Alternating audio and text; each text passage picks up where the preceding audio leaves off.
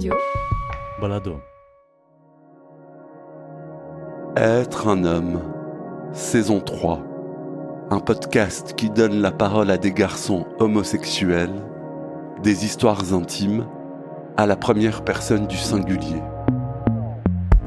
Épisode 2 L'exubérance de Nicolas.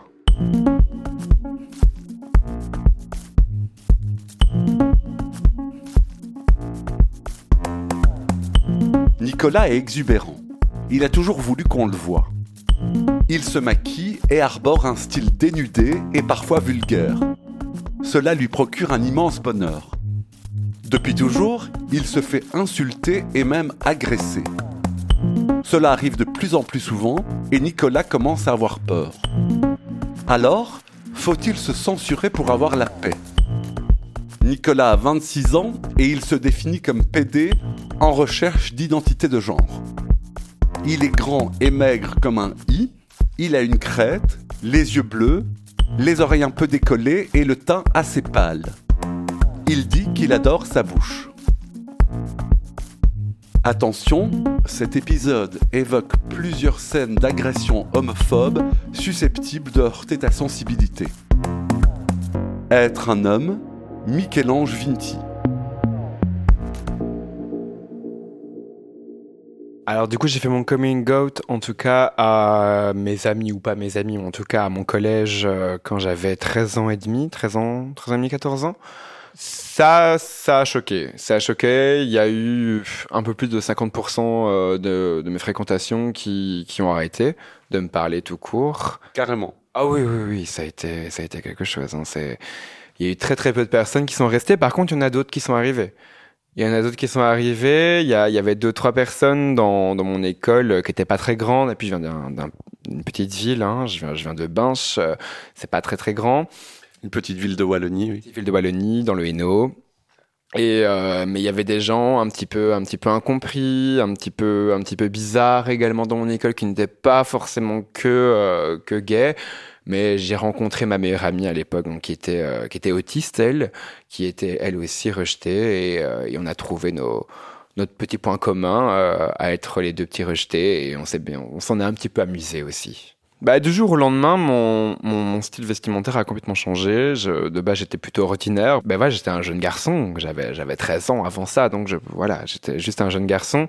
Et du jour au lendemain, ça a vraiment été ma façon pour moi de m'affirmer et de montrer sans devoir le dire. C'était la c'était comme si euh, me montrer de, la sorte, ça m'empêchait de devoir le dire à tout le monde. C'était euh, regardez ça, c'est comme si j'avais une pancarte où il était écrit je suis gay et euh, ça, ça, ça m'évitait de devoir le, le dire à tout le monde. Et les gens, je ne l'ai pas dit en fait, les gens sont venus me le demander. Tu étais exubérant comment? Exubérant comme un jeune garçon de 13 ans. hein. Bon, c'était pas non plus, euh, c'était pas non plus la folie, hein, mais euh, mais voilà, j'ai changé mon style vestimentaire, quoi. Je m'habillais euh, de, de façon plus sombre, certes, mais bon, ça, ça a toujours été un petit peu, euh, un petit peu mon, mon dada. Tu portais quoi? C'était pas, c'était pas très beau. hein. C'était- pas très beau.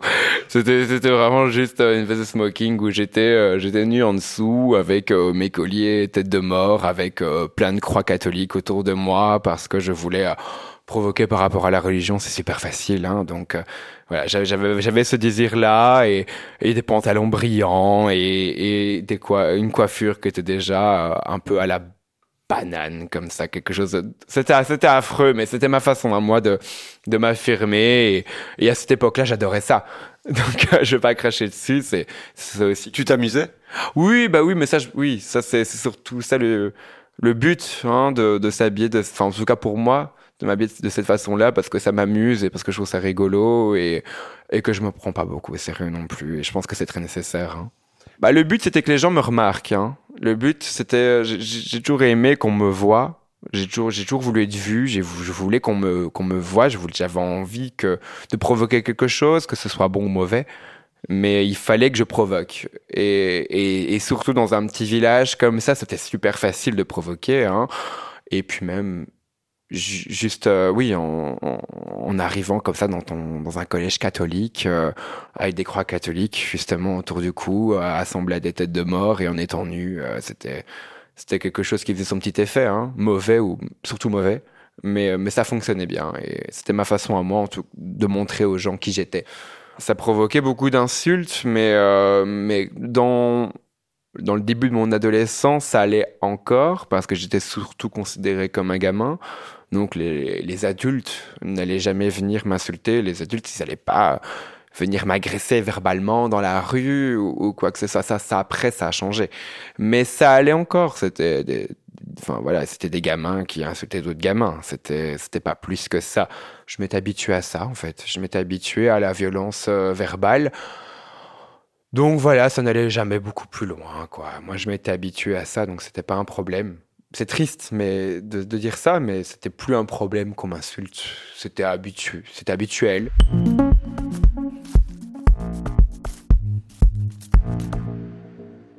à la fin de tes études secondaires, tu pars pendant un an à Malte pour apprendre l'anglais.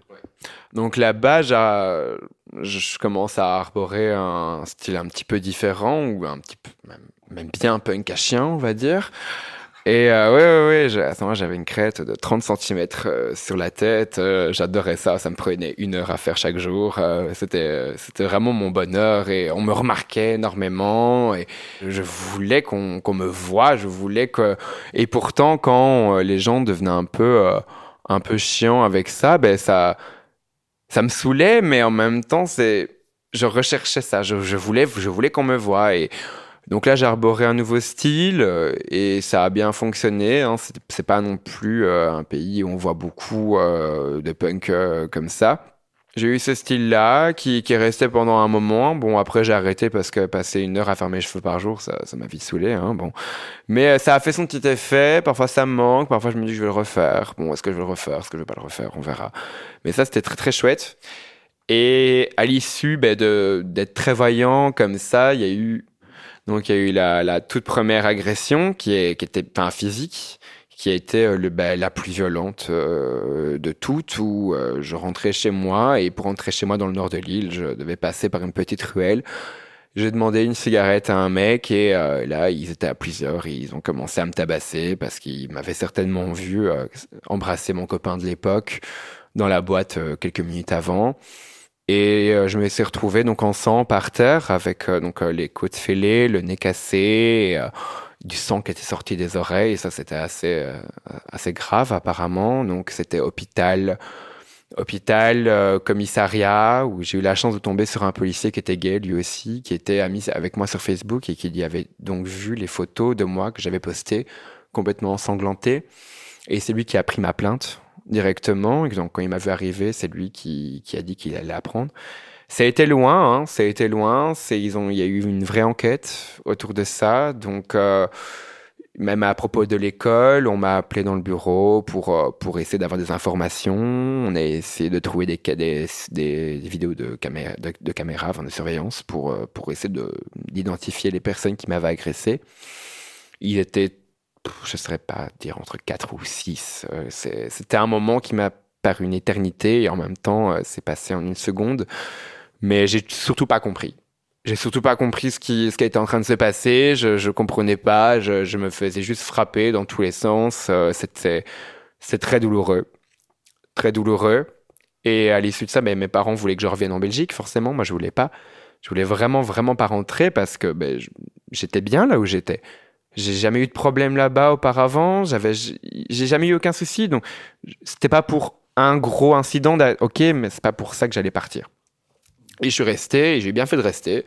J'ai passé une très très bonne année et c'est absolument pas pour cette agression que euh, que j'allais rentrer. Non, c'était une année merveilleuse et si je devais le refaire, je le referais encore, quoi. Vous écoutez Être un homme, Studio Balado.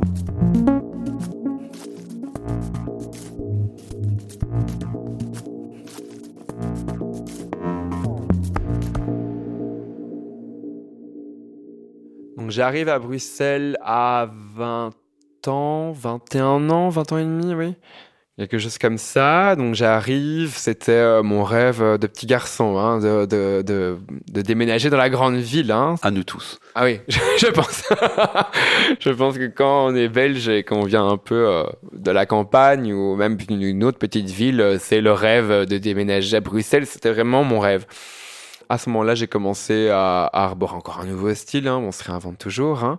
Bah, j'ai arrêté un peu le, style punk à chien. C'était très hétéro le, style que j'avais avant. Et là, j'avais envie de, faire quelque chose. Euh, avec beaucoup plus de maquillage. Euh, j'ai commencé à arborer le style beaucoup plus dénudé, à être vulgaire, à être provoquant aussi. Hein. C'est quelque chose que j'aimais beaucoup.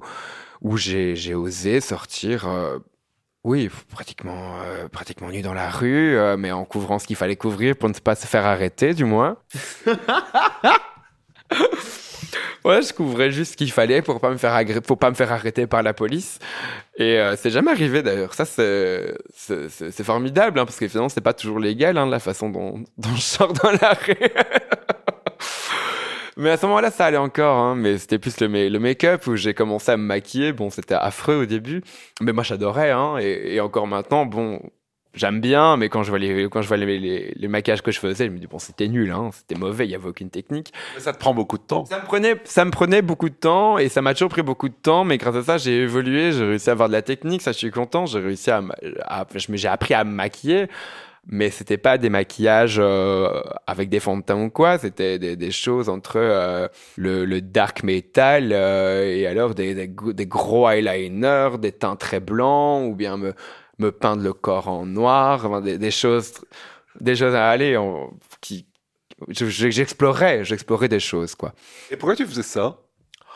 Parce que déjà j'aime ben, bien ça. C'était puis j'ai été longtemps un grand grand fan de métal, euh, donc j'écoutais beaucoup ce genre de musique. Je voyais les make-up euh, des chanteurs qui, qui me plaisaient. J'avais envie de faire ça, mais un peu à la sauce gay et à la, à la sauce cuir plutôt que sauce, plutôt que sauce gay, oui.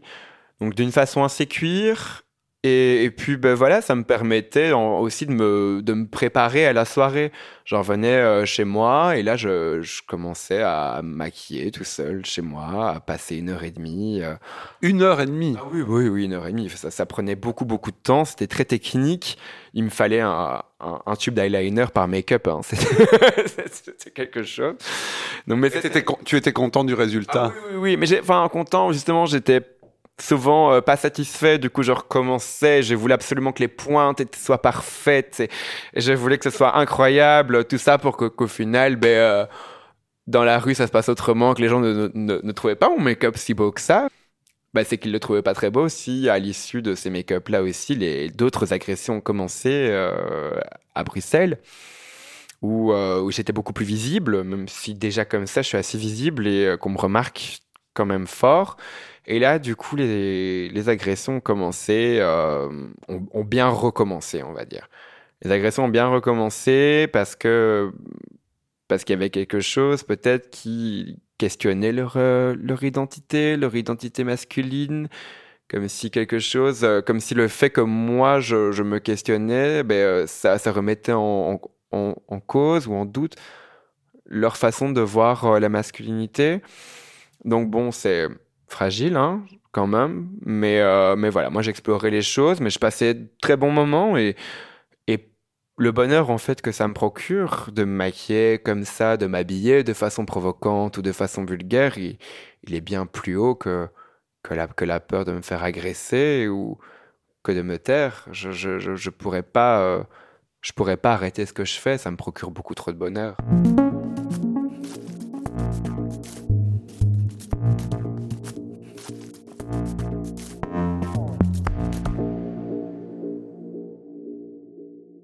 Tu me disais que tu te faisais souvent agresser. Ouais. Assez souvent. Donc, bizarrement, c'est pas quand, quand, je suis le, le plus exubérant hein, que, que ça arrive. Je pense qu'il y a peut-être quelque chose qui les repousse beaucoup trop euh, quand, quand je suis euh, maquillé de cette façon-là et, euh, et, que je suis en string en rési. Euh, là, peut-être que c'est pas. Là, ils m'approcheront pas. Mais ça arrive. Ça arrive énormément et du coup, ça arrive aussi aux, gens avec qui je suis. Ça, ça m'inquiète énormément. Mais euh, ce sont des agressions qui sont d'abord verbales et, euh, et pas si exceptionnellement que ça, euh, physiques. Et ça arrive donc le soir, quand je sors. Et, après, ben, ça, ça, dicte un peu ma soirée parce que, ben, ok, après, je, là, j'arrive en soirée, je me fais agresser sur le chemin. Donc, euh, au mieux, je m'en sors en courant, ou bien au pire, ben, euh, je me suis fait cracher dessus, poursuivre et, euh, et frapper et, et, jeter sur la grande route, comme ça, juste sur les voitures, et personne ne fait rien. Les, les terrasses sont pleines à craquer.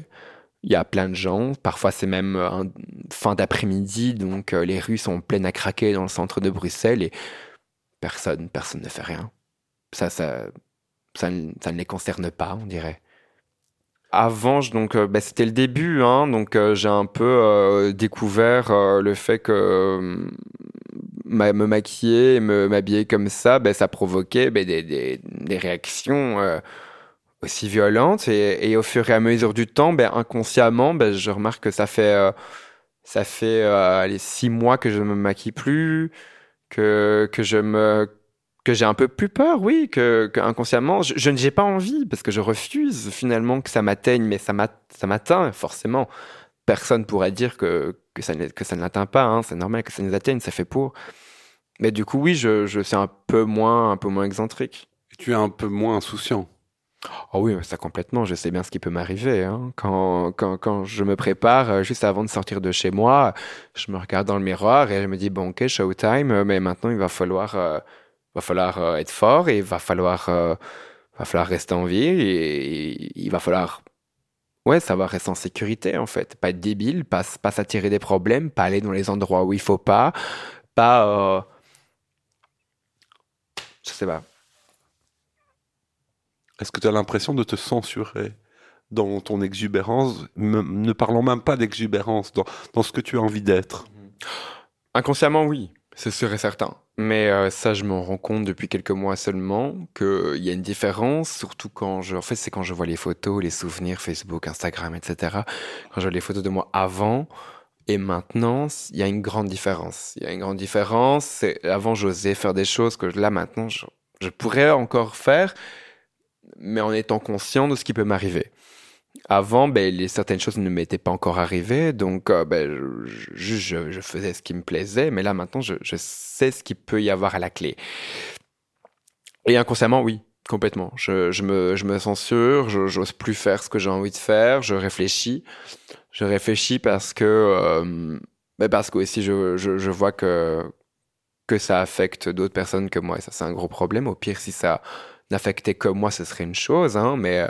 Tes parents et ton partenaire sont, sont préoccupés mes amis aussi, mais euh, oui, oui, mes parents, bien sûr, hein, ils sont totalement au courant euh, de qui je suis. Euh, ils me suivent sur les réseaux, donc ils voient très très bien ce que je fais. Ils savent très très bien que je sors énormément, mes amis également, et, et, et mon copain aussi. Donc c'est ça, ça m'inquiète. Ça me ça me fait ça, ça, ça, ça me fait chier quoi. Ça, ça me fait vraiment beaucoup beaucoup de peine. Et ça me fait réfléchir. À quoi? Bah, ça me fait réfléchir à est-ce que je devrais faire ça ce soir? Est-ce que je devrais me mettre en danger même si je ne me mets pas en danger? C'est les gens qui me mettent en danger. Je, sais très bien que que c'est pas moi qui qui provoque la chose. Oui, j'aime bien être provoquant, mais c'est deux choses différentes entre aimer être provoquant et, euh, et, et provoquer les agressions. Non, je, je provoque pas les agressions, c'est pas ça que je recherche. Hein. Mais après, même juste par rapport à moi, j'ai j'en ai, marre. Hein. J'en ai marre de me défendre parce qu'en plus ça, c'est pas que j'ignore ce qui m'arrive, c'est que je réponds, c'est que c'est que je m'arrête, c'est que je vais vers, mes, vers les agresseurs et que et que oui, je, me mets en confrontation avec eux pour j'ai pas envie qu'ils pensent qu'ils peuvent gagner, même si bah, ils gagneront forcément parce que ils sont plusieurs et que moi je suis seul et et, de toute façon, ben, euh, les gens qui m'agressent n'ont aucune peur, ils s'autoproclament comme euh, comme homophobes. Pour eux, c'est pas, pas un problème. Hein. Ils le crient dans la rue, donc euh, c'est, pas quelque chose dont ils ont peur. Ils, ils ont pas peur de répercussions aussi parce que ben, très peu de, de, jeunes cuirs, enfin de cuir tout court, euh, vont porter plainte. Très très peu de, de, personnes vont, vont, vont reporter ce, ce genre de ce genre d'agression. Et moi non plus, j'ai jamais été à la police pour porter plainte. Et c'est un tort. C'est un tort parce que finalement, si on fait jamais ça, ben ben, ils s'en sortiront toujours et c'est ce qui est en train de se passer.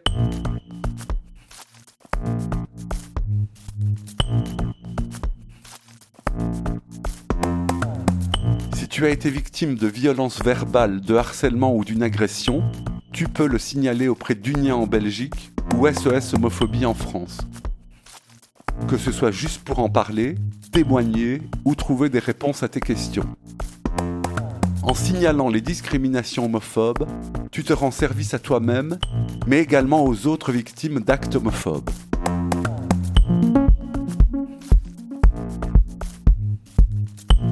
Être un homme est un podcast documentaire de Michel-Ange Vinti produit par le studio Balado. Tous les épisodes ont été enregistrés dans mon salon à Bruxelles durant l'automne 2023.